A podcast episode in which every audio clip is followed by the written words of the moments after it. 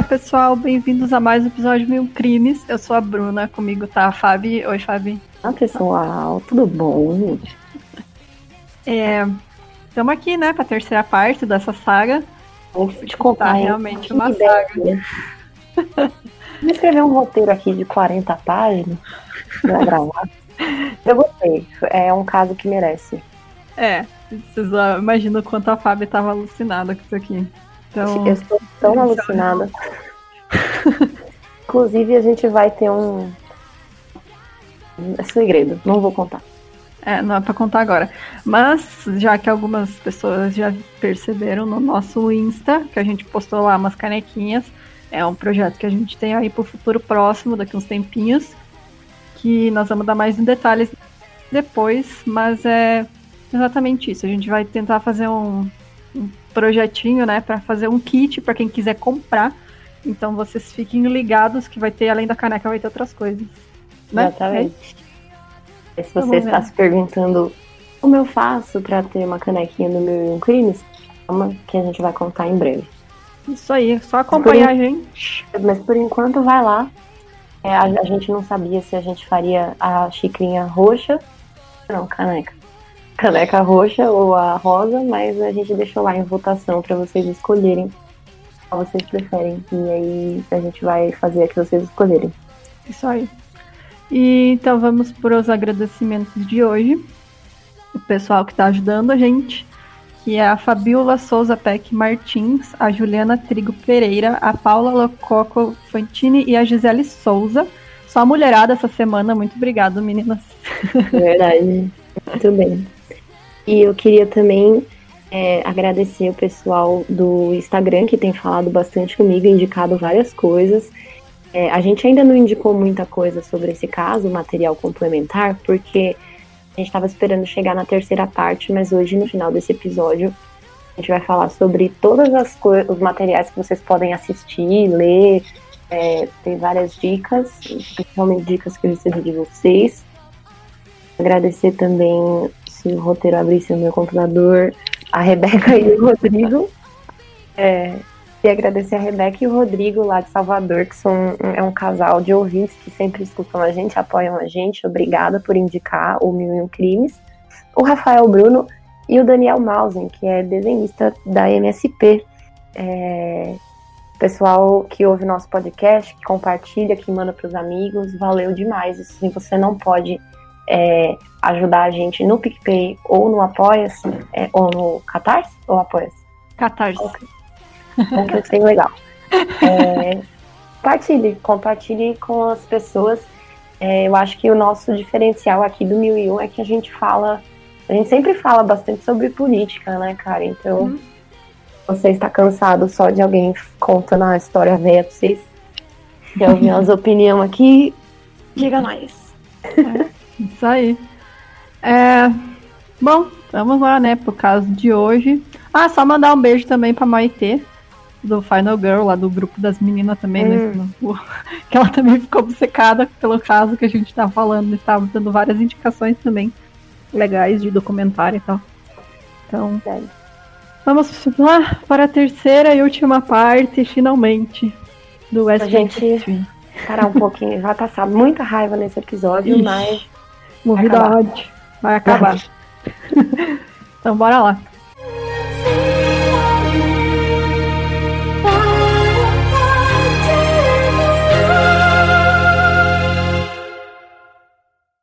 Bom, então antes da gente começar essa parte aqui, vamos lembrar o que aconteceu nos outros dois episódios. No primeiro, a gente falou sobre o perfil de todos os acusados e das vítimas, né, as pessoas envolvidas.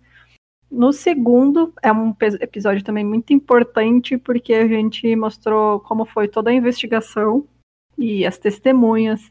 E a. a como é que fala? A, a, confi a confissão. Olha eu me atrapalhando tudo.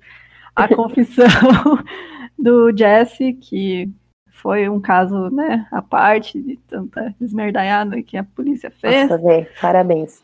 Então, se você não escutou ainda, não adianta você ouvir só esse, volta lá e escuta os outros dois. e é isso. Exato. Então vamos começar. No julgamento do Jesse, a única coisa que eles tinham contra ele era a confissão, totalmente confusa e cortada. Porém, o seu advogado disse que ao entrar no julgamento, ele percebeu que o juiz já tinha decidido os culpados.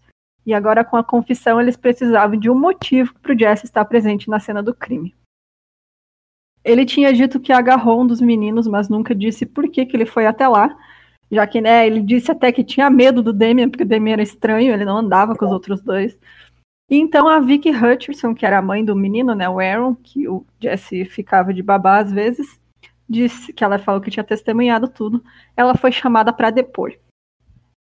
E aí, ela testemunhou sobre juramento, sobre aquela noite que ela foi levada junto com o Damien e o Jesse para o esbate, que era aquele ah. ritual com as orgias e tudo mais, e ela foi embora antes que ela não queria participar do bacanal. Hum. É, é, então, ela depôs isso em julgamento. É, parabéns. Ai, cara, olha, foda. Ser presa, né, velho? Tinha que ser presa, porque é perjúria, né? Mentir em é. julgamento. Ah. Bom, fibras microscópicas foram encontradas nas roupas das vítimas, e essas fibras eram similares a roupas nas casas do Damien e do Jason, na casa do Damien era uma blusa verde da mãe dele. E na casa do Jason era um roupão rosa da mãe dele. É. A não ser que você imagine que os dois saíram com uma blusa verde da mãe e um roupão para matar esses meninos. Não faz muito sentido, né? Então a gente vai deixar essa informação com vocês aqui a importância de levar essa evidência para a promotoria. É uma coisa Realmente que é bem importante. Muito. Oh que essas fibras e essas roupas são de lojas de departamento, né? Que ah, era um negócio muito, muito fácil de ter igual, então realmente não, não tem como ser conclusivo. Sabe aquela essa brusinha da Renner? É, exatamente. É isso, cara. É a é. mesma fibra que eles usam para vários tipos de roupa. Então, se você ah. achar uma, não quer dizer que é da roupa que tal pessoa tem. Pode ser de qualquer pessoa que tenha a roupa daquela marca. É, e lembrando que similar não é nem perto de uma combinação perfeita. Porém, nada disso tem a ver com o Jesse, né? E ainda assim foi usado no julgamento dele por causa da confissão falsa. Além dessa confissão, não tinha nenhuma, nenhuma, zero, nada, evidência. Zero. Muito Bolinha, bem. zero. O promotor também ia chamar essa outra, uma outra testemunha do caso do Damian e novamente não tinha nada a ver com o Jesse. Sabe que esse caso, muita gente comentou também que lembra muito o caso Evandro, que o Ivan cobre no Projeto Humanos. Porque uhum. é tudo especulação, é confissão, forçada. confissão forçada à base de tortura. Se você não viu o último episódio, corre lá escutar o do Projeto Humanos, que é assim, ó. Eu não tinha dúvidas, né? Mas quem ainda tinha, tá lá a prova. E realmente, é só, no caso né, do, do caso Evandro, foi intolerância religiosa, né? E aqui foi intolerância ao diferente, né? E também religiosa, né? Porque o Damien, ele falava que ele era o Ica, né? É, ele era o Ica. E, é, realmente, é tipo pessoas que fogem do padrão. Exatamente. Então, realmente, os casos são muito parecidos, porque né, as convicções da acusação são ridículas. É só isso. E aí a gente também no episódio anterior falou como toda essa comoção fez que várias pessoas resolvessem ir lá e falar qualquer merda na delegacia. Então, antes do julgamento do Damien, um adolescente chamado William Jones disse à sua mãe que no dia dos crimes, o Damien ficou bêbado e ficou falando que havia estuprado as três crianças e matado eles com uma faca. Ó, para começar, né? Tipo, esse papo aí, as crianças nem foram estupradas, sabe? Tipo, é. Então já começa daí. Isso era um boato que se espalhava desde que acharam eles, né? Então, tipo, nunca... Eles, um deles estava sem as genitais, né? É. A gente vai entender também o lance das genitais, né? Uhum. Sua mãe imediatamente levou esse adolescente na delegacia. Ele não queria admitir a mentira e tem problemas. E ele continuou com a história é que logo antes de testemunhar, sabendo que mentir em tribunal é crime, ele ficou com medo e contou a verdade. Que, na verdade, o Damien não tinha dito nada daquilo, na verdade, não tinha nem visto o, Jay, o Damien. Tipo. Cara, Beleza. É. Aí, então, a última pessoa que eles levaram como testemunha era o nosso querido caçador de bruxas e demônios Van Helsing do Alabama, do Arkansas, Jerry Driver, que é óbvio, né, que ele ia estar ali. A única coisa que ele era capaz de testemunhar é que ele viu os jovens andando juntos e que eles estavam todos de sobretudos pretos e carregando cajados. Que na verdade, é, e ele usou a palavra cajado para tipo causar essa impressão, sabe? Tipo cajado mágico, World of Warcraft. Na verdade, é, tipo. Eram os três Gandalf andando lá atrás do outro. Exato. Na verdade, era tipo um pedaço de pau, sabe? Tipo, os moleques acharam os caras andando com os pedaços de pau, batendo na grade das casas, né? Não, os cajados. É, ele queria, tipo, ilustrar a cena como algo sombrio e macabro. Então ele, tipo, eu vi eles usando sobretudos e cajados. Tipo, ai, ai. Dizer com uma vassoura na rua, alguém tá falando que eu tô andando de cajado agora? Uhum. Tá voando, né? Com a vassoura na mão. ah, bruxa. Bom, isso era tudo que eles tinham no julgamento do Jesse. Tudo, tudo nada, né? Na verdade. Tudo isso, né? É, tudo isso, essas provas consistentes. O juiz desse caso, ele não era imparcial. Então, muito antes do julgamento começar, ele já estava decidido a mandar os garotos para cadeia. Por isso fica, e isso fica claro quando a gente olha para a forma como ele conduziu os julgamentos. A gente falou um pouquinho né, no último episódio como ele não, não é aceitava. Que a gente falou que ia dar raiva dele? É, então. então é, esse é agora. aí. Então, a defesa, por exemplo, a defesa do Jesse tentou levar como testemunha o Aaron Holmes, que era aquele especialista que analisou os testes do polígrafo e disse que o Jesse nunca tinha mentido sobre ser inocente. Então, o juiz não permitiu que ele fosse testemunha, já que ele achou que o depoimento dele não seria relevante. Detalhe que ele era, tipo, especialista no negócio, já tinha trabalhado no Pentágono, tá ligado? É, é então. Ah, não é importante essa testemunha. O importante é o é. Driver falando que viu eles com cajados. Exato. É, ou seja, ele permitiu que um homem como Jerry Driver, que era um fanático religioso sem nenhum tipo de embasamento científico, testemunhasse contra o Jesse, mas na hora de chamar um especialista, de fato, ele negou. O advogado Jesse também chamou um especialista em, fa em confissões falsas, né, para ser testemunha também. Ele tinha dito que o Jesse teria sido coagido em sua confissão, porém o juiz também negou a participação desse cara, já que esse juiz, o David Barnett, ele acreditava que psicologia não tinha lugar no seu tribunal.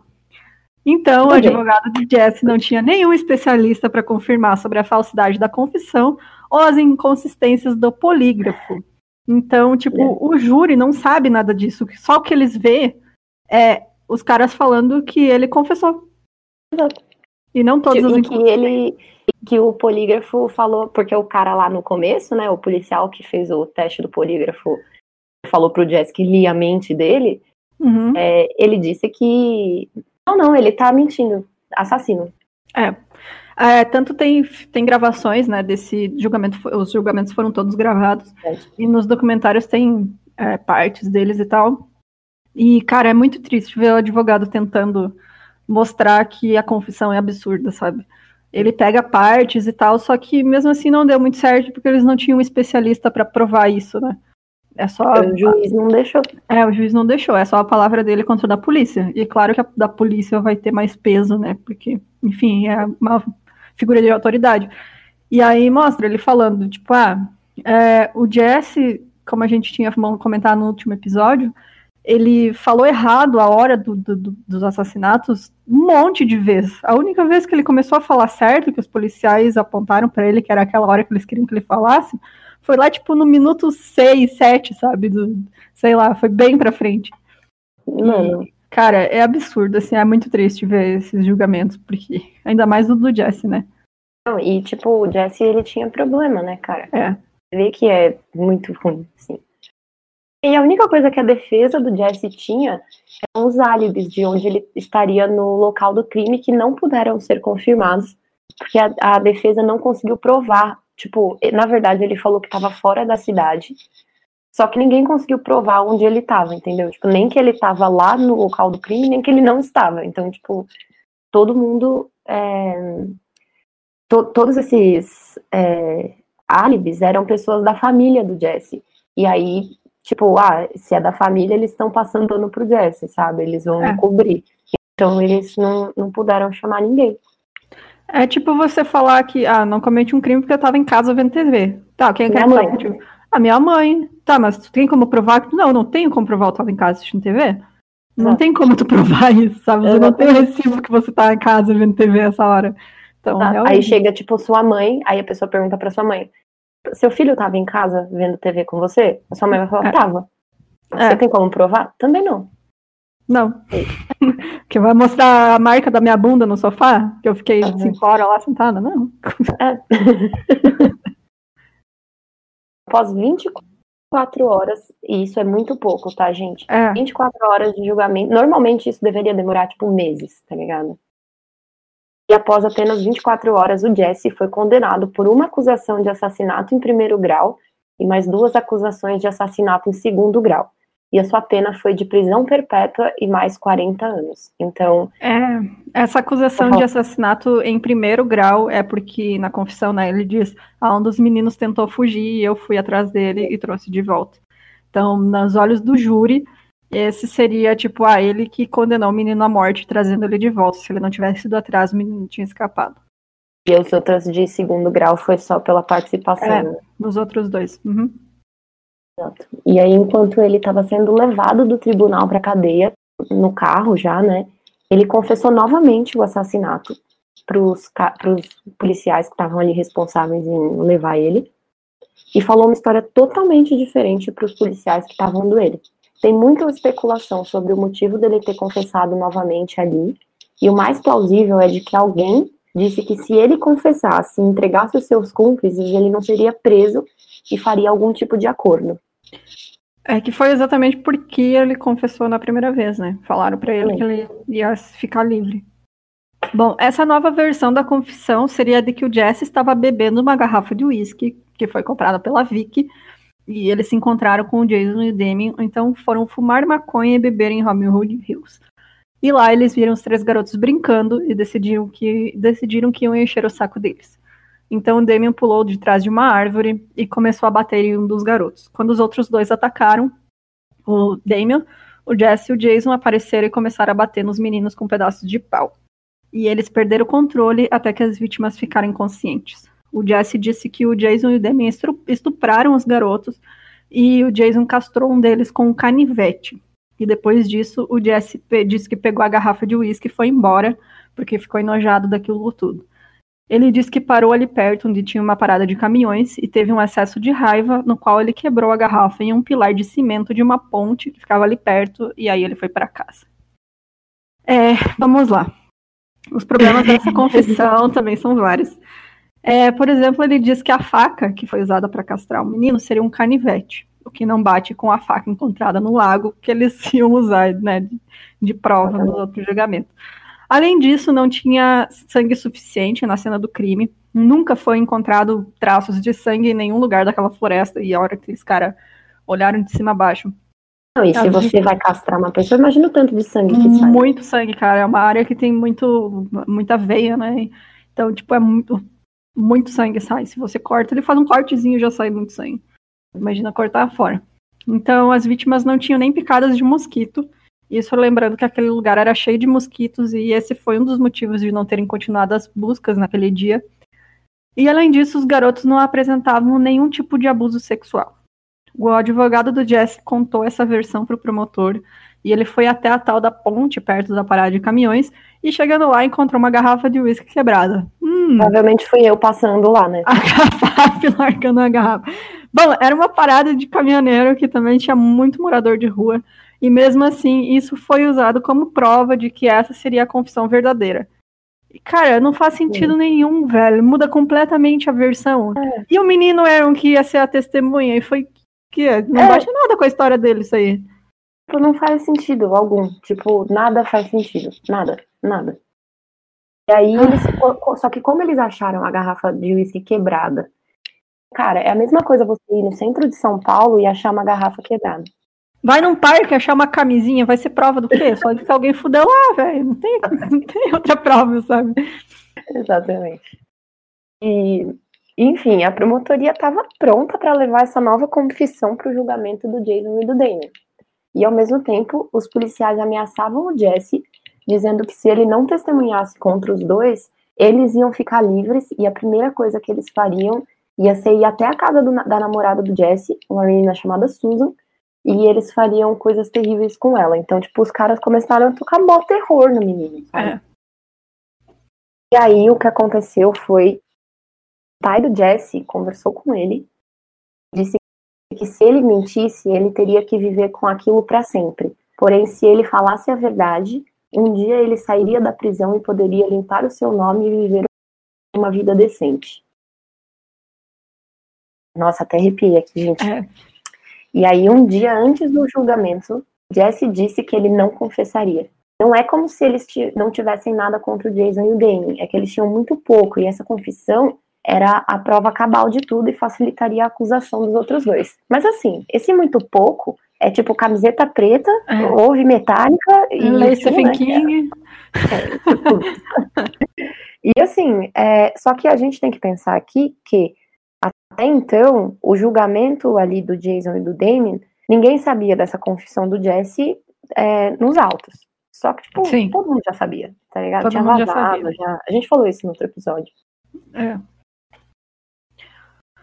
Bom, então, para o julgamento do Damien e do Jason, a promotoria tinha a confissão do Damien no tal do jogo do softball para as adolescentes, a garçonete que tinha visto o Damien sujo de lama, as fibras de roupa, que eram similares, a faca e uma testemunha surpresa. Essas eram as provas que oh. curiosamente não incluem o Jason em momento nenhum, né? Ele ia ser culpado ah. por associação. É, o Damon, como a gente já disse, era um cara que estava em um lugar muito ruim. Ele claramente tinha muita dele, raiva. Né? Oi? É, é, tipo, eu escrevi ali, mas esse lugar muito ruim é tipo na cabeça dele, sabe? Ele tava tipo. Sim. É, ele tava realmente, né? Provavelmente tava entrando em depressão de novo, né? Porque ele tava sendo privado da liberdade e tal. Igual ele ficou em depressão aquela vez que ele tinha ficado preso, né? É, ele foi abusado durante toda a sua vida, ele já tinha tentado se matar duas vezes. Além de tudo isso, sua namorada estava grávida e ele deu à luz logo antes do começo do julgamento.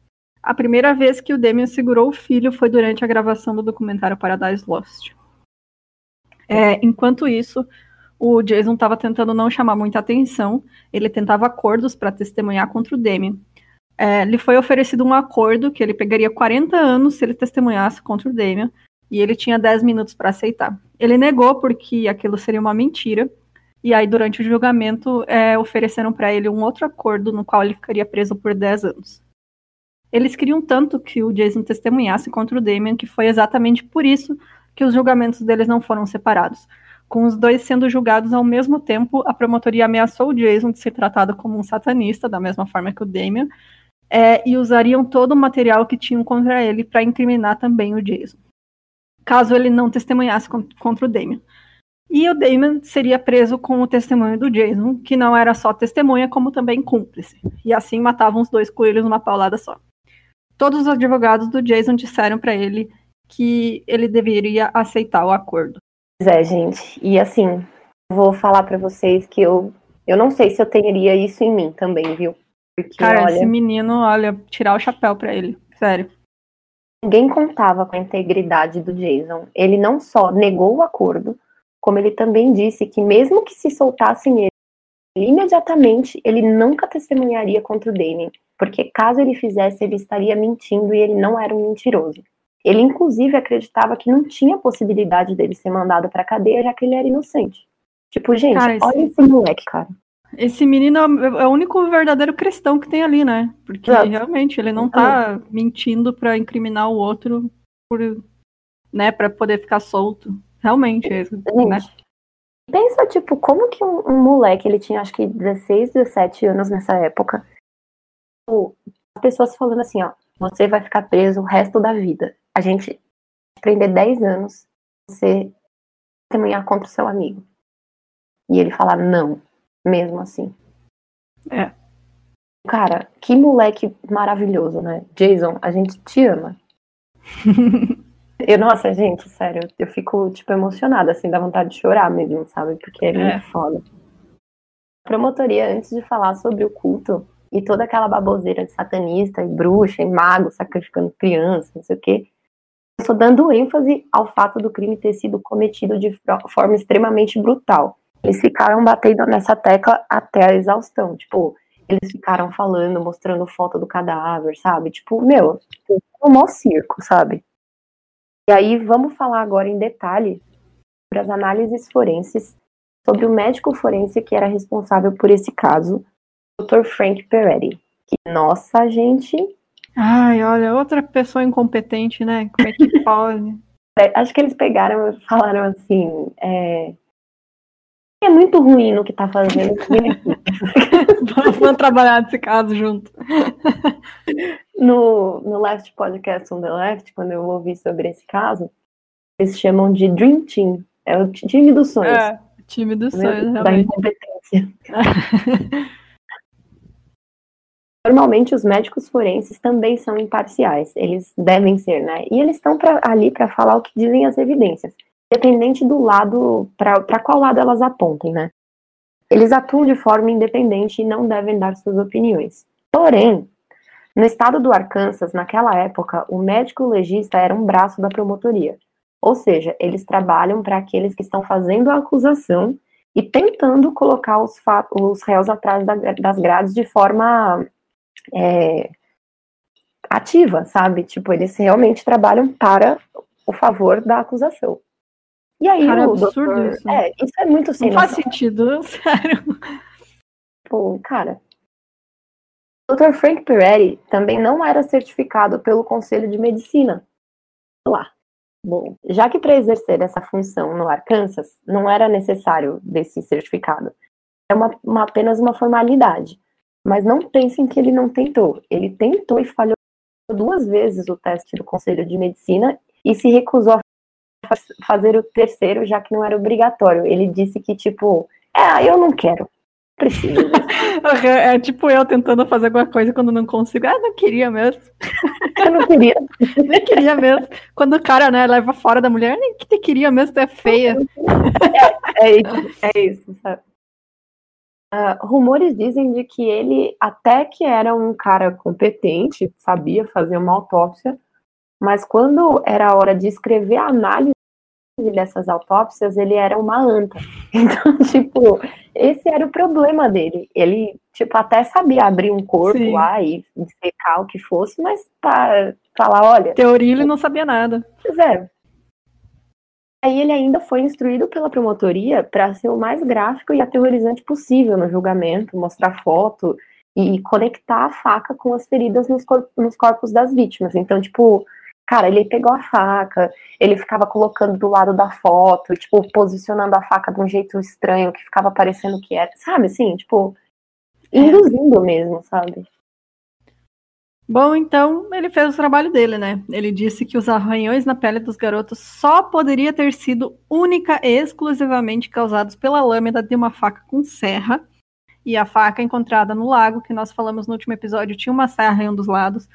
Ele disse também que os cortes foram feitos lenta e calculadamente, cara, para causar o máximo de dor possível. Ele não disse que os garotos não tinham sido estuprados, mas ele disse que a condição em que os corpos estavam poderiam apontar para que tivessem. Isso não faz sentido nenhum, cara. Ele, tipo, nós não podemos dizer que estuprado, mas parece que foi. O cara, é. seu trabalho é dizer se foi ou não. Não concordo nem discordo, muito pelo contrário, foi isso que ele falou. Tudo que ele disse foi fundamentado em um livro escrito por um cara chamado Vincent de Maio. Então, quando o documentário West of Memphis foi feito, os produtores, cara, isso é muito bom, né? Os produtores levaram esses relatórios da autópsia para o autor do livro, Vincent de Maio, a analisar, e ele disse que o Frank Peretti não sabia, não fazia ideia do que estava fazendo. O Vincent disse, ele faz esse cara é um burro. O... Não, e o, o Peretti, ele vivia falando que, tipo, conheço o Vincent demais. É. Bom amigão, né? Uhum. Cara nem tinha ideia que era um maluco. O Vincent disse que nada nas fotos ou nos relatórios apontava para que os ferimentos tivessem sido causados por uma faca, e ele concluiu dizendo que todos aqueles ferimentos teriam sido causados pós-mortem por animais. É, então, estamos aí chegando, né, à teoria mais plausível, que é baseada em evidências concretas. É, aí você, é que pegou um médico, né, de verdade. É. Um cara que sabe o que tá fazendo, né? Não só ele, né, depois a gente vai ver que foram vários. Acontece que o corpo dos garotos foi encontrado na água. Aquele lugar específico de Robin Hood Hills era conhecido como Cidade das Tartarugas. Em maio, que é quando eles foram encontrados, é a temporada das tartarugas, é quando elas estão se reproduzindo. E aí, a partir daí, os produtores do documentário conduziram testes sobre o quanto as mordidas de tartarugas seriam compatíveis com o ferimento. O que eles descobriram foi que, na verdade, as mordidas foram causadas muito provavelmente por tartarugas mesmo, que são seres carniceiros, né? E o que acontece? A castração procuram direto por partes com mais carne, tipo bochecha, lábio, orelha, e as vítimas estavam nuas. As tartarugas que foram responsáveis pela é, castração de um dos garotos, né? Porque eles estavam pelados, gente. Uhum. E aí a tartaruga vai onde tem carne, né? Onde é mais Porque... fácil, né? De pegar.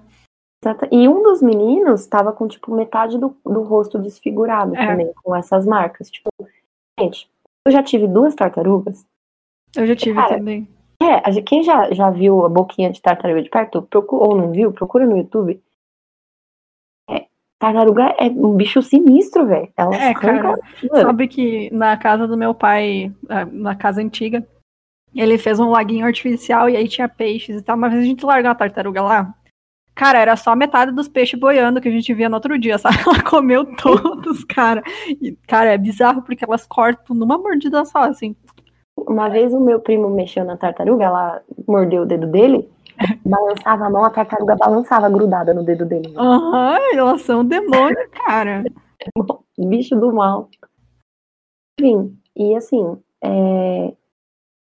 assim, a, o perito também comprovou que os ferimentos foram causados após a morte mesmo. Então, tipo, o Peter Jackson, que é o cara que fez o Senhor dos Anéis, sabe? Esse cara, é. tranquilo. Ele contratou Gente, mais. Fala pra falar. Não, não, é gente pouca, né? Não tem importância, Peter Jackson. Não, não, imagina. não é nada.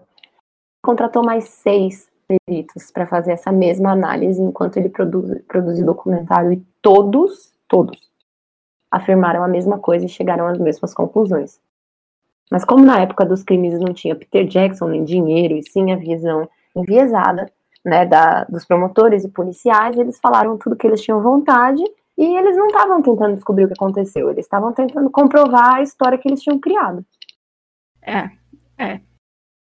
Então, segundo né, essas evidências mostram, é, os meninos foram mortos né, com pancadas na cabeça e aí colocados no rio, e todos os machucados que tem depois no cor, nos corpos foram causados por tartarugas. E realmente, eu acho que isso é muito possível de ter acontecido. Então, cara, tipo, não faz.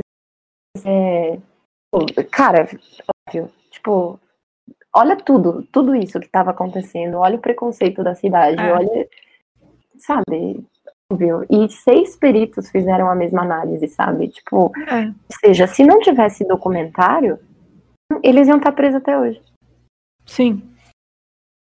Bom, então o Dr. Frank Peretti, ele não era o único que não sabia o que estava fazendo. Na época, muitas pessoas queriam aparecer e ter os seus cinco minutos de fama, isso nos leva a Michael Roy Carlson, que é realmente outra pessoa que vale um centavo. O menino, ele ficou preso numa unidade correcional para adolescentes junto com o Damian em 93. Foi quando o Damian ficou preso aquela vez, né? Você tinha escrito Jason no roteiro e eu mudei porque eu sei que é o Damian. Desculpa. Só para ter certeza. É, foi ele, ele que ficou preso. Bom, ele disse que o Damian falou abertamente sobre o crime e que sugou o sangue do pênis de um dos meninos. É, porém, curiosamente, o Michael só falou disso quando teve problemas com a justiça novamente. E aí, quando perguntaram para ele por que, que ele demorou cinco meses para falar sobre isso, ele afirmou que foi porque ele viu como as famílias estavam tristes pela televisão e ele tinha um coração muito mole, e por isso ele foi por justiça. Uhum, acreditamos. Anos depois, o Michael se retratou totalmente sobre tudo que ele disse. Ele afirmou que estava tentando conseguir algum tipo de acordo para suavizar a sua pena em troca de levar informações às autoridades.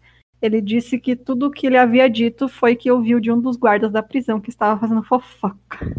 Outra versão que eu vi é que ele ouviu isso do terapeuta dele, sabe? O cara que era responsável, tipo, o assistente social Então, mas era Era isso. terapeuta, era, tipo, era, né? Os, os guardinha, os terapeutas, todo mundo que É, e trabalhava daí todo lá. mundo comentava e, tipo, diz que o terapeuta comentou com ele, né? Olha, o que, que você sabe do menino lá que arrancou o pinto do moleque e tomou sangue dele? Oh, nossa, que foda, né? Tipo, cara, isso é assunto de tu conversar com o teu, teu paciente, não é, cara? Ah, bom, então só faltava um motivo. Então, na terceira semana do julgamento, eles decidiram. Cara, na terceira semana de julgamento, você decidir o motivo de um crime, cara. Isso é absurdo, cara. Faz sentido algum. Absurdo. E o motivo era culto satânico. É, isso tudo consta nos processos, que eles não tinham motivo até a terceira semana de julgamento. Que beleza, hein? Enfim, o juiz do caso ele não sabia o que, do que se tratava ocultismo, né? Então o promotor tentou explicar para ele e para o júri o que que era. Cara, tem um- uma cena que diz que o juiz também, ele leu o livro. Ele, ele, É, ele ele leu. alugou um livro sobre ocultismo para se, se entender do assunto antes do julgamento gente- começar. A gente falou isso no outro episódio. Que ele É. falou, não vou aqui entender sobre ocultismo, peraí. Vou ler uma tititi Ocultismo sobre o Wicca. E vamos, vamos lá. Tô pronto para julgar. Agora, ele pergunta ao agente correcional que tipo de livros o Damien lia. E aí ele respondeu Anton LaVey e Stephen King. E aí ele pergunta para esse mesmo cara se tinha algo de peculiar nesses livros. Aí ele responde assim, ó, o LaVey é sobre regras do satanismo e o Stephen King é de terror. Isso é muito estranho. Cara, o Stephen King, que é tipo o escritor mais comercial dos Estados. Unidos inteiro, cara, porque ele lança um milhão de livros por ano. E o cara, tipo, ah, não, porque ele escreve terror. Ai, meu verdade. Deus. O... Depois disso, eles falaram sobre todas as coisas idiotas de garoto gótico que eles faziam, tipo, se vestir de preto e ouvir rock. Que beleza. Ninguém falou, é, ninguém falou como que essas informações foram conseguidas. Por exemplo, forçar os meninos a falar coisas que não eram verdade. Ninguém, por quê? Que, né? Ah, beleza, a gente vai. É, a gente conseguiu essa confissão, a gente não vai contar as situações que a gente colocou as crianças. E, tipo, isso aí ninguém contou, né? Então, tipo, É, só o do fato de falar com, com os meninos sem a presença de alguém maior de idade ou Não. advogado, sabe? É absurdo. Não, tipo, isso daí, ó, já era motivo pra cancelar o julgamento, tá ligado? É. Já, já ter que fazer um novo. E Outra, é, essa, o júri, pra, pro júri, sabe o que, que era? Júri, o Jesse Miskelly tinha confessado, acordou e falou assim, puta, vou confessar hoje. É. Entendeu? É isso. Tipo, isso aí que aconteceu. Só que ninguém sabe que foi na base da violência, entendeu? Uma das outras coisas que o juiz achou relevante, e aí agora vai ser legal essa parte. Isso aí né? foi porque ele leu no livro que ele pegou emprestado, que era importante. Aí ele achou que era. Não, Porque ele é realmente. É, as fases da lua. Coisa. A noite dos assassinatos era a lua cheia. E a lua cheia era um dos pontos dos principais, era um dos pontos principais do autoproclamado expert em ocultismo Dale Griffiths. que Foi levado como testemunha pela promotoria. Como que o Dale ficou sabendo da existência de West Memphis, vocês me perguntam? Ele recebeu uma ligação de um cidadão preocupado. Quem que era esse cara? Bruna, aposto que você sabe Van quem. Helsing. era o Van Helsing. Era o Van Helsing do Arkansas, gente. Harry Driver. Falando sobre uns garotos andando de preto por aí. E aí a gente vai contar pra vocês quem que é esse Dale Griffiths, o tal Não. expert. Cara, vocês têm em mente o seguinte: o juiz não aceitou psicólogos e especialistas Especialista. que trabalharam com o Pentágono em uma das investigações mais importantes para os Estados Unidos de todos os tempos, que foi o Watergate. Mas ele aceitou esse cara. Exato. Cara, cara, eu tô muito nervosa. É, nossa, vai dar muita raiva. Nossa senhora. Gente, o Dale Griffiths era um policial aposentado que trabalhou 26 anos como é, na força, né? Durante a atuação dele, ele incomodava muitas pessoas com esse papo de satanismo. Era um ele chato, tinha, ele era um chato. É tipo um Jerry Driver. É, Que ele tinha um PhD da Columbia Pacific University. Você me pergunta, Universidade de Columbia? Não. rodas é importante, né? Columbia Pacific University. Ele era um consul- consultor de satanismo. Lá o que isso quer dizer. Esse cara escreveu quatro livros, sendo o mais notório deles um chamado As Quatro Faces de Satã, que, tipo, mano, caguei. Bem, vamos falar dessa o hambúrguer aí que ele fez o PhD dele. Essa faculdade é uma faculdade não licenciada à distância. Assim, nada contra a faculdade à distância, acho que, mano, é ótimo. Só que a dele Uhum. não era licenciada. E eu digo mais, essa faculdade foi fechada por uma ordem judicial no ano 2000. Ah lá. Bom, e mesmo assim o juiz deixou ele falar. Olha que beleza. É, outra coisa, cara, tem a cena no documentário que é o advogado perguntando pra esse cara, tipo, quantas aulas você participou pra tirar o teu HD, PhD? E aí o, o cara, tipo, ai, o que? Não entendi a pergunta. Ele, Não, é só isso. Quantas aulas você participou pra conseguir o teu PhD? E o cara responde, nenhuma. Não precisou fazer aula nenhuma, era só fazer um, ler uns slides lá e foda-se ganhar um PhD. Cara, eu vou fazer a mesma coisa, velho. Chega. Beleza, né? Chega de estudar, chega, tá aqui.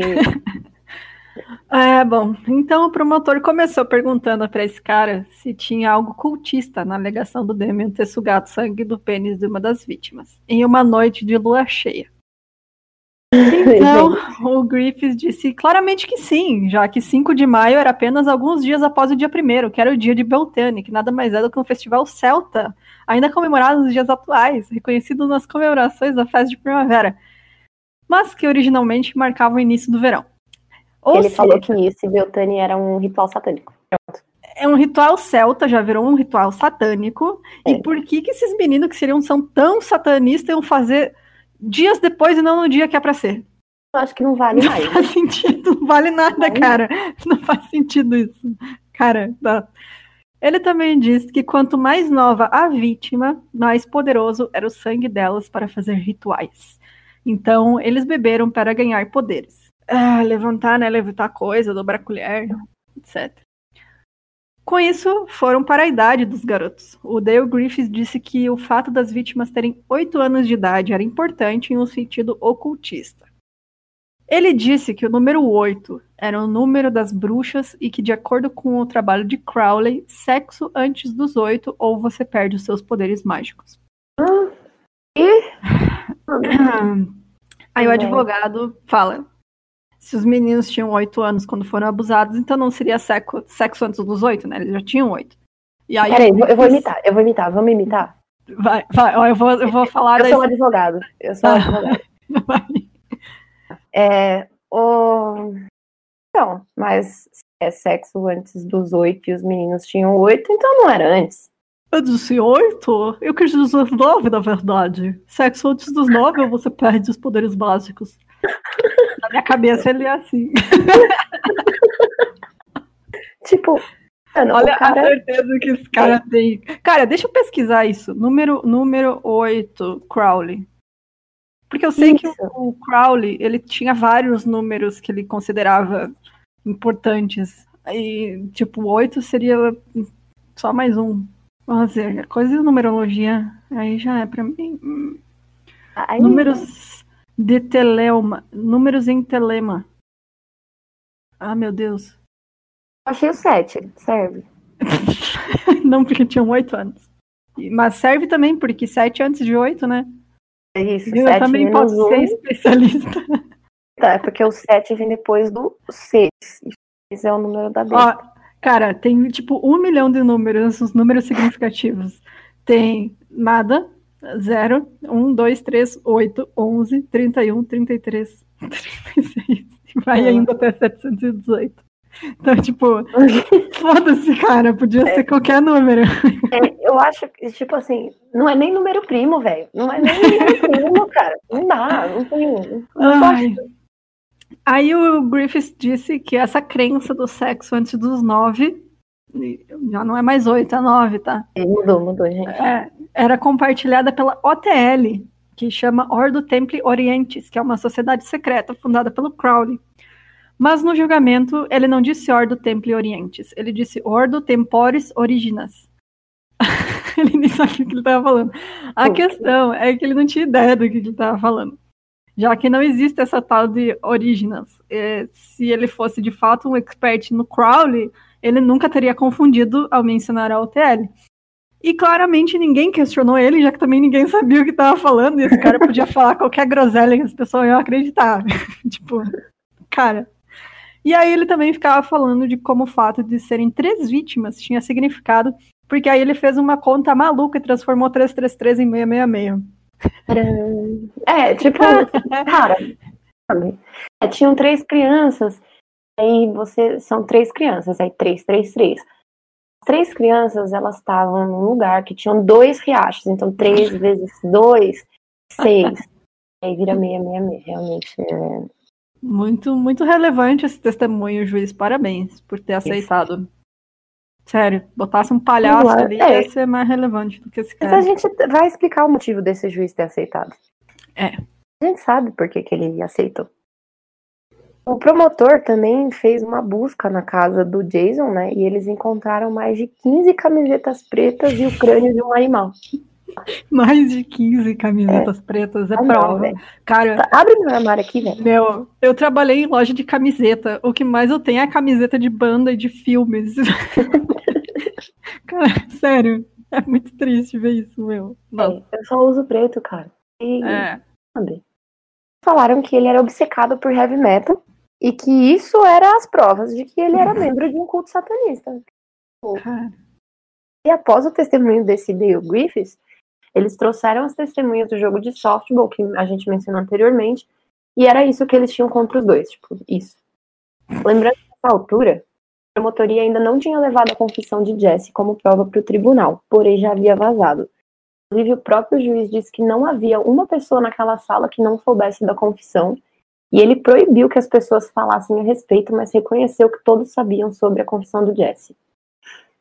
Olha, é um, uma postura profissional, né, cara? Esse cara aí. Né? Não, vou adicionar ele no LinkedIn, velho. Chamaram o Damien para depor como testemunha, o que era uma ideia horrível, já que ele era o deboche em pessoa, né? Tipo, o Damien tá nem aí. Normalmente não é bom, né, você botar o acusado como testemunho já para depor. Nesse caso, é pior ainda. Exatamente. Aí, quando perguntaram se ele já havia lido Crowley, em vez dele falar não, ele falou assim: Não, mas é porque eu nunca encontrei nenhum dos livros. Se encontrasse, eu ia ler. Ô, Damien, pelo amor de Deus, se ajuda. Se ajuda, né? Se ajuda. Me ajuda a te ajudar. A defesa chamou mais uma testemunha, que era o único oficial da correcional que disse que esse lance de culto não existia. Tipo, sensato, sabe? Mas o que, é uma pessoa sensata no meio de um monte de louco, não é mesmo? Né? A defesa do Jason foi mais curta ainda, eles chamaram apenas uma pessoa. Uh, e depois de tudo isso, o que é foda é isso agora. Em quatro horas e meia, o júri chegou ao veredito. Quatro horas e meia, cara. Culpados, e depois de mais duas horas, Damon Eccles será executado com uma injeção letal, condenado à morte. Ah, cara. É. Uma coisa que me pega bastante que as meninas no Morbid comentam é que o pessoal que estava no júri escreveu no quadro você é o que você consome. Como se o fato dos meninos Nossa, usarem preto, é. gostarem de história de terror e gostar de rock fizesse deles assassinos. Acho que Cara, a gente é serial killer, então, Bruno. A gente é serial killer, porque olha o podcast que a gente tem, né? Porque eu vou matar todo mundo, vou sair matando as galera. Então, assim, ó, ai, sabe, isso é um negócio que para mim é o mais absurdo de todos, porque você é, julgar um as pessoas. Medo do desconhecido, é, sabe? Você julgar a pessoa pelo que ela gosta, sabe? Exato. E eu acho que até, tipo, inveja, sabe? Tipo, reparo muito assim, pelo menos minha experiência de vida, que, tipo, cara, eu sempre fui muito é, do Damien, sabe, na minha vida. Eu, eu era ele, debochada pra caralho. Mas eu sempre tive muito mais liberdade, sabe? Tipo, eu sempre Sim. falei o que me deu vontade. Toda, tipo, por exemplo, no meu trabalho de quadrinhos, ninguém me chama para pintar quadrinho que é preconceituoso, que é, tipo, coisa de bolsominion, sabe? Assim, tipo, e com certeza já perdi muita coisa por causa da minha boca grande, mas também, olhando para trás, não tem nada que eu tenha me arrependido de fazer, sabe? Tipo, Exato. um trabalho. Assim, eu sempre tive muito essa liberdade de poder é, de, de, e assim, isso é uma coisa que eu falo até para vocês, os ouvintes, que, cara, abracem quem vocês são, sabe? Tipo, a pessoa acha que você é esquisito, foda-se, irmão. Eu sou esquisito mesmo, me deixa ser esquisito, sou feliz aqui, ó. Uh, valeu, tô de boa. Manu Gavassi é a puta que pariu. É. De vibes, outra puta que pariu. tá ligado? Tipo. Foda-se essa merda. Exato. Tipo, é, nada cara. vale mais do que você ter a sua liberdade, sabe? Então, tipo, me chamar de estranhos, de esquisito, não sei o que, abraça isso e torna isso uma arma contra essas pessoas, sabe? É, sabe que, recentemente eu, eu, eu não quis uma proposta de emprego, eu fui fazer entrevista, né? Uma hum. moça do RH, ela tinha duas vagas na minha área, da minha área de publicidade. E aí no final da entrevista ela olhou para mim e falou assim: "Você lê Olavo de Carvalho?" E eu já, e eu já fiquei, ah, não. Ela, ah, então, que uma das vagas é um pessoal mais conservador. Puta, velho. E era para uma vaga de assessoria de imprensa de um político conservador. E, ah. tipo, o salário era muito, era muito bom, sabe?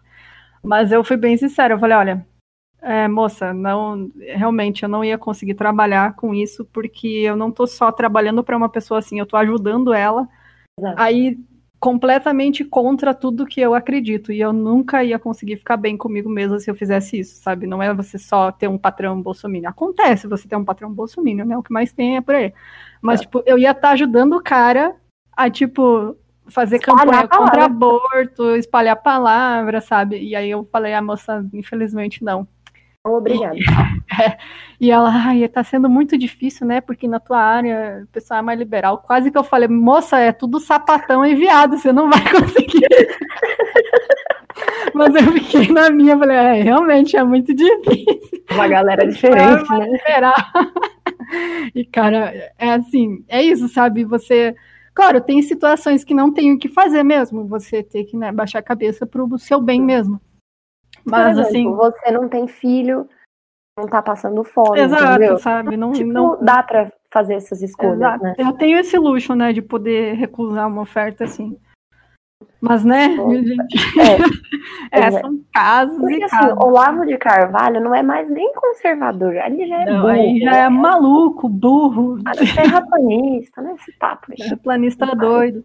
É, então, é realmente isso, sabe? Você ter que abraçar o que você é e, né, foda-se os outros, gente. Fazer o que você acredita. E aí a Bruna decidiu ser o quê? Podcaster e pobre. Podcaster isso. e fudida. fudida com orgulho. ah, é, isso aí. É, então, ajude a gente, entra lá no Catarse. Exato. então, voltando ao nosso casinho. Vieram 18 anos de espera, né? O Jason se virou muito bem, dadas as condições. Ele logo conseguiu um emprego mexendo com computadores da prisão. O Jesse também ficou fora de confusões. Ele assim, fez uma ele, bela né, tatuagem. Ele fez uma bela tatuagem horrorosa. E, assim, ele tinha algumas brigas e tal, né? Mas, tipo, era por aquela coisa, né? Ele era menor e, né? Não entendia as pessoas, ele era muito ingênuo. E aí ele acabava se metendo em umas confusão, mas nada muito grave. Porém, para o Damian foi que as coisas não foram tão fáceis, né? Ele estava no corredor da morte. Ele era supostamente um assassino estuprador de crianças e ele conta como na prisão tinham muitos mosquitos, já que ficava ao lado de um pântano. O que é, ele conta que ele foi picado mil vezes e tinha tanto sangue nas paredes que parecia uma pintura abstrata. É, piorava quando os mosquitos descobriram que eles podiam procriar nos banheiros e nas celas vazias. E aí tu imagina a quantidade de mosquitos que tinha lá, cara. É impossível dormir, você não consegue dormir. Então, tipo, você vira um zumbi. O Damien também diz que na, prima, na primeira cela em que ele ficou, tinha no chão a figura de um homem traçado a lápis que tinha morrido no chão, né?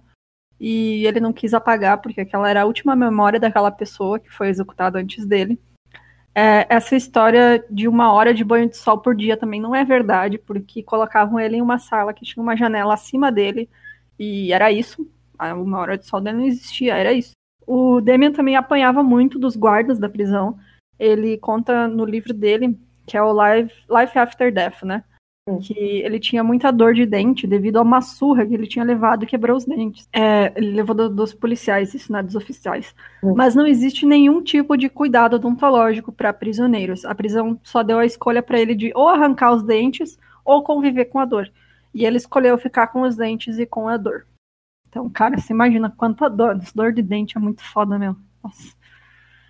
É, ele também foi estuprado algumas vezes na cadeia por outros prisioneiros, né, por esse estigma que ele tinha, né, essa acusação de ter Estuprador. estuprado criança. E aí ele ficou tanto tempo na solitária que hoje em dia ele tem que usar óculos escuros o tempo inteiro, porque os olhos dele não suportam a luz. E ele também não consegue enxergar de longe. Para quem não sabe, nossos olhos são músculos e como ele só tinha as paredes para olhar, com o tempo ele perdeu a habilidade de ver objetos distantes. A gente está sempre treinando isso, né? Por isso que falam que uhum. também não é bom ficar muito tempo no computador, vai lá fora olhar o horizonte, porque o teu olho é treinado pelo teu cérebro.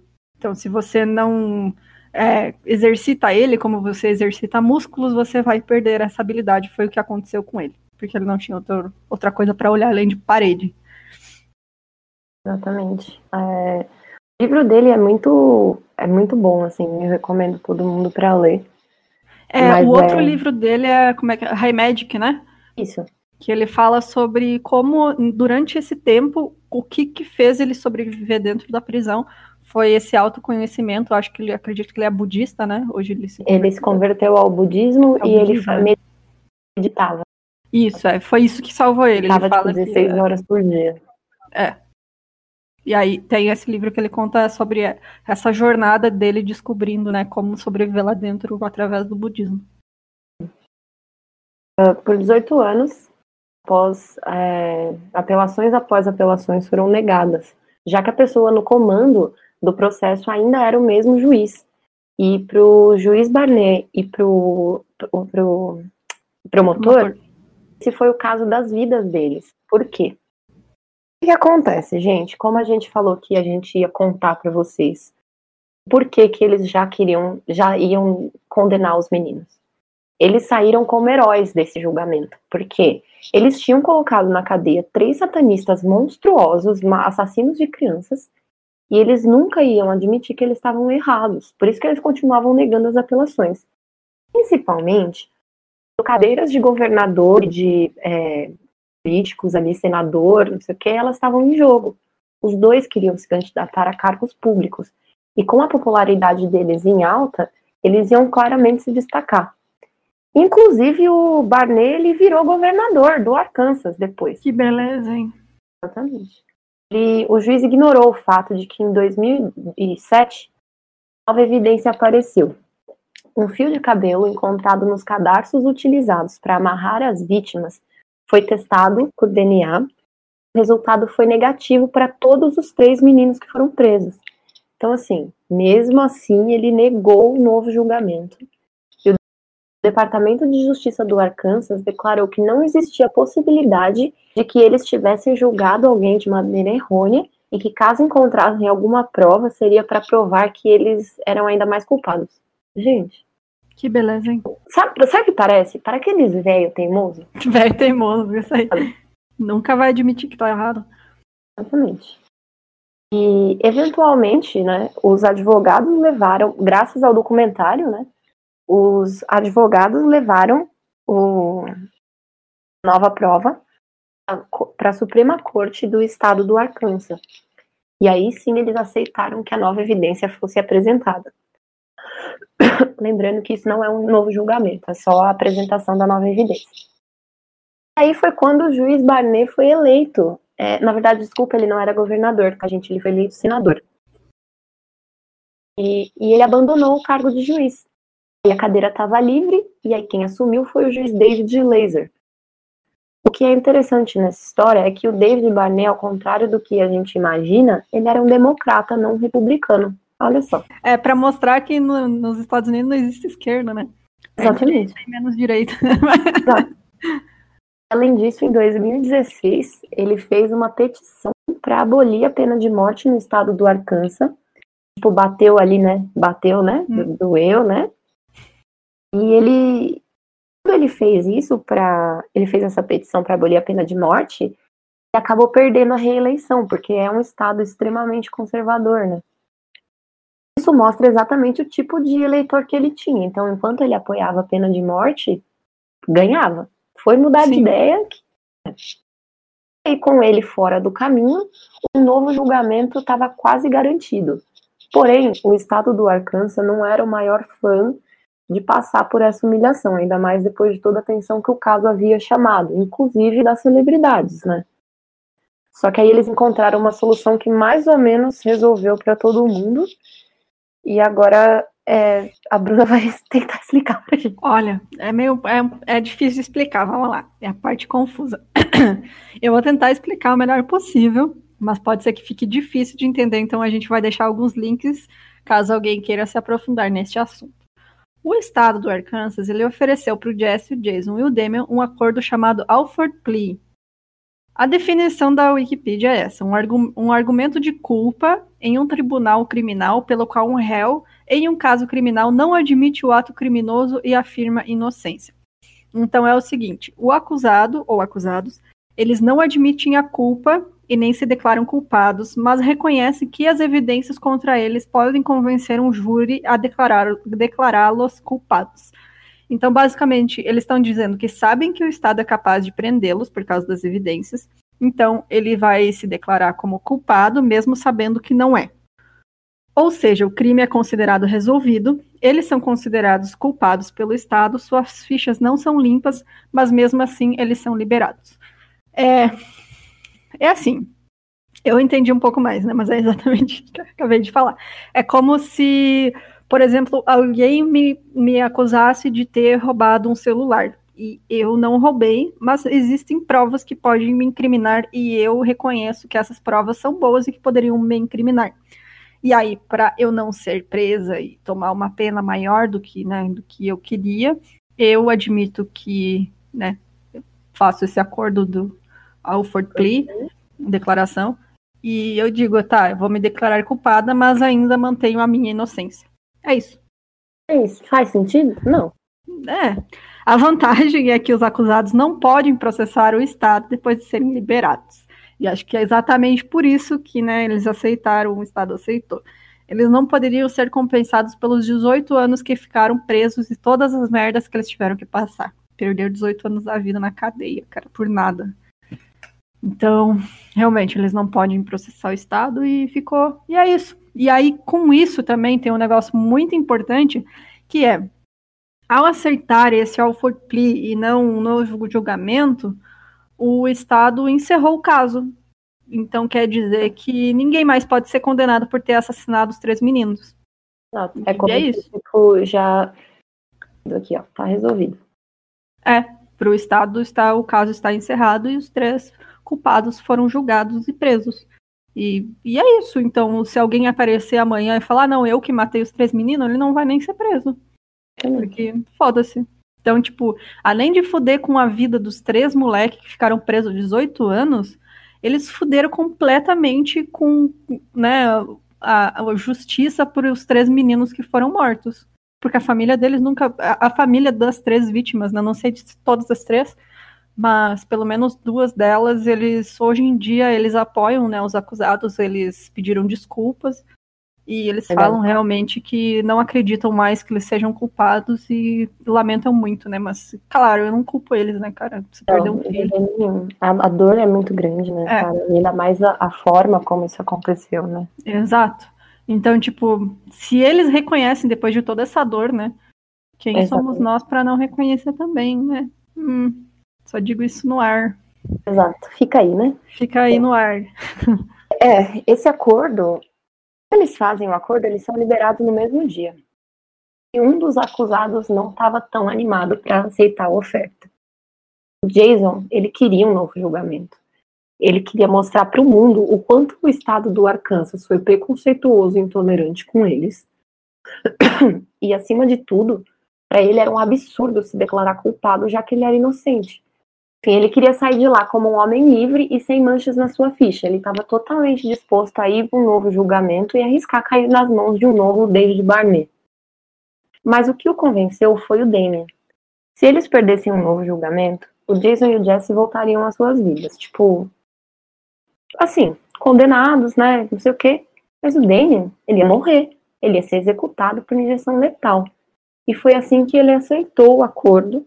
Então, no dia 19 de agosto de 2011, os três foram libertados da prisão após 18 anos na cadeia. É, então vamos lá. Quem que matou o Steve Brent, o Christopher Byers e o James Moore? Tem algumas teorias, né? O pai adotivo do Christopher Byers, ele deu uma faca de caça a um cinegrafista que filmava Paradise Lost. É, essa faca tinha sangue, cujo código genético combinava tanto com o do pai adotivo quanto do Christopher Byers. O que no final ainda revelou a possibilidade do menino ser filho legítimo dele, né, não ser enteado, e portanto fruto de uma traição da mãe com o futuro pai adotivo. Bom, o, o homem admitiu também ter espancado o menino um dia antes do desaparecimento, porque ele estava mu muito eufórico. A mãe do Steve Brent, a Pamela Hobbs, ela também contou à polícia que encontrou uma faca que pertencia ao filho e que ele levava sempre com ele, entre as coisas do seu marido e padrasto do Steve, o Terry Hobbs.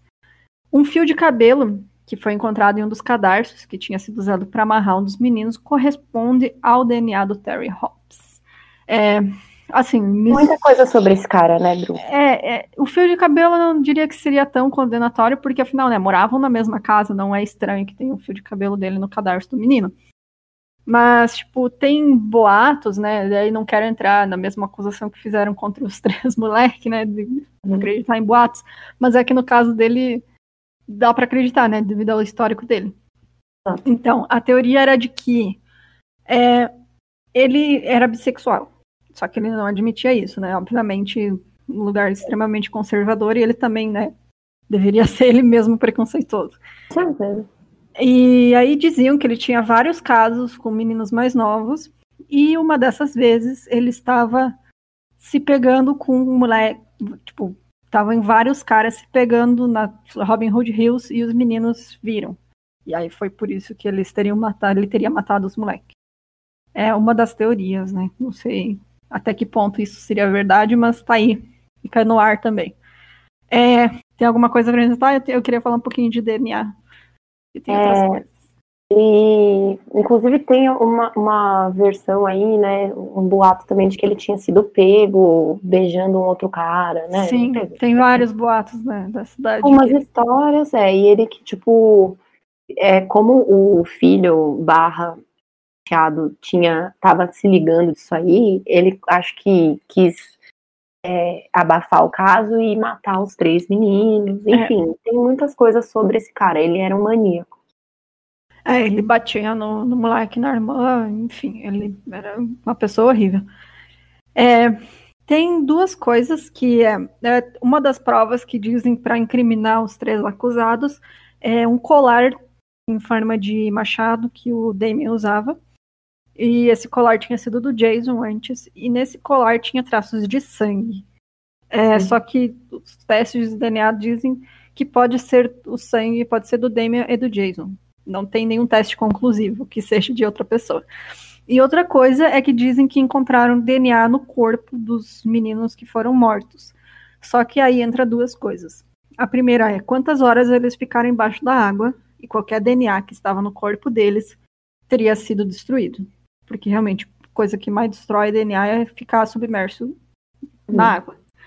E a segunda é que existem provas e fotos, foto, uh, registros fotográficos de pessoas manipulando os corpos sem luvas. Então, uhum. esse DNA específico foi encontrado no pênis de um dos meninos. E tem uma foto que mostra uma pessoa segurando, tipo, manipulando no pênis do menino sem luva. Então, cara, como é que você vai aceitar uma evidência dessas, que nem a conclusão diz de quem que é o DNA, não poderia, eles dizem assim, poderia ser do Demian, mas não é aquele 99,999% de chance. É aquele tipo perfil que pode ser tanto dele quanto de qualquer outra pessoa.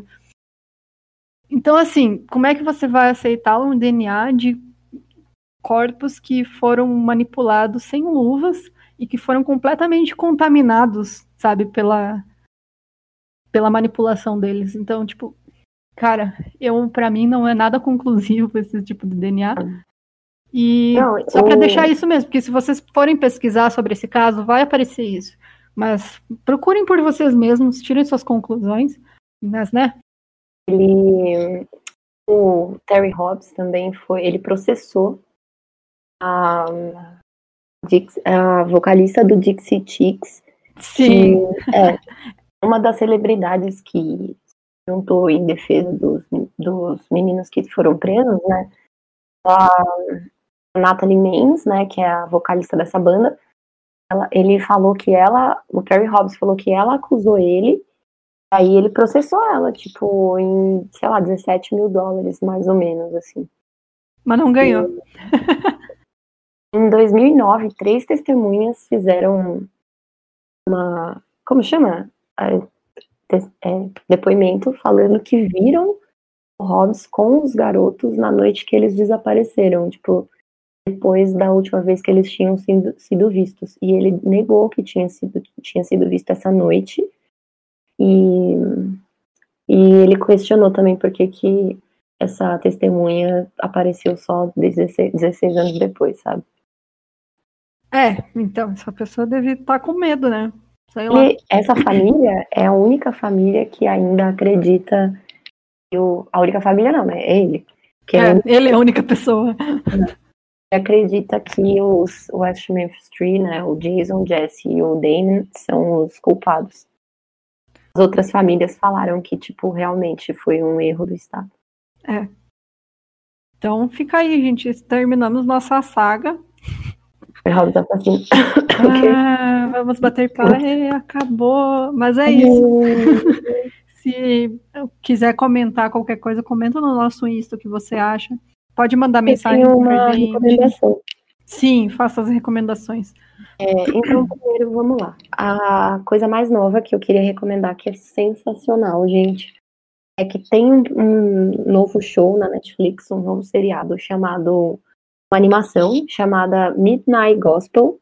E, tipo, no episódio 3, o Midnight Gospel é uma. É tipo um cara que ele faz um, um podcast, assim, só que é muito doido, assim, é muito legal. É dos criadores do Adventure Time. Oh, e, adoro eles. É maravilhoso. no episódio 3, eles entrevistam o Damien Eccles. Tipo, não é o Damien Eccles, é tipo um peixe, tá ligado? E aí, tipo, uhum. Muito doido. E tem uma cena, cara, que é sensacional. Tipo, no começo, quando ele tá. O personagem principal, ele tá andando junto com o peixe, que é o Damien Eccles. E aí ele chega numa sala e quando ele entra na sala tem um corpo flutuando na água, velho. É muito doido, assim, tipo. É muito foda a referência, sabe? E ele uhum. fala sobre magia, ele fala sobre o tempo dele na cadeia e como, tipo, a meditação ajudou ele. E ele fala que, tipo, por que, que ele foi condenado. É muito interessante, gente. Daniel Eccles é um cara muito foda, assim, tipo. Uhum. Hoje em dia eu sou muito fã dele mesmo, assim, sabe? Até mandou mensagem para ele para ver se ele. Não respondeu, ficamos respondeu. aqui na esperança, mas não aconteceu. Exato, mas procurem o trabalho dele, inclusive ele que dubla o personagem também. Ah, que então, legal. Tipo, é, muito, é muito massa, muito legal mesmo. Tem um livro sobre magia, ele tem um livro sobre a vida após a cadeia, e ele tem ele escreveu um livro com a esposa dele, que casou com ele enquanto ele estava no corredor da morte. É, é isso. Eu acho que ah, tem os documentários que a gente já deixou nos uhum. podcasts, e se você entrar no site, a gente tá subindo, tá quase isso lá. Isso aí, a Shira tá fazendo um trabalho bem legal. Entra lá, gente, pra olhar. E aí a gente vai deixar lá disponível para vocês. E é isso. Agradecer as minhas companheiras de podcast que tiveram paciência comigo. é, tamo aí, né? Pra a hora que quiser fazer um um outro roteiro de 40 páginas, fica à vontade. a gente se vira para gravar depois. Dá um e jeito. o episódio de Columbine, quase pronto, gente. Também é um meio que especial. A gente vai falar sobre esse. Não digo o maior, mas o mais famoso mais caso. né? Mais é, famoso. de serial de mass shooters, né? De atiradores em massas dentro de uma escola dos Estados Unidos. Obrigada, tchau. Então é isso, gente. Tchau. Até segunda. Beijo na bunda.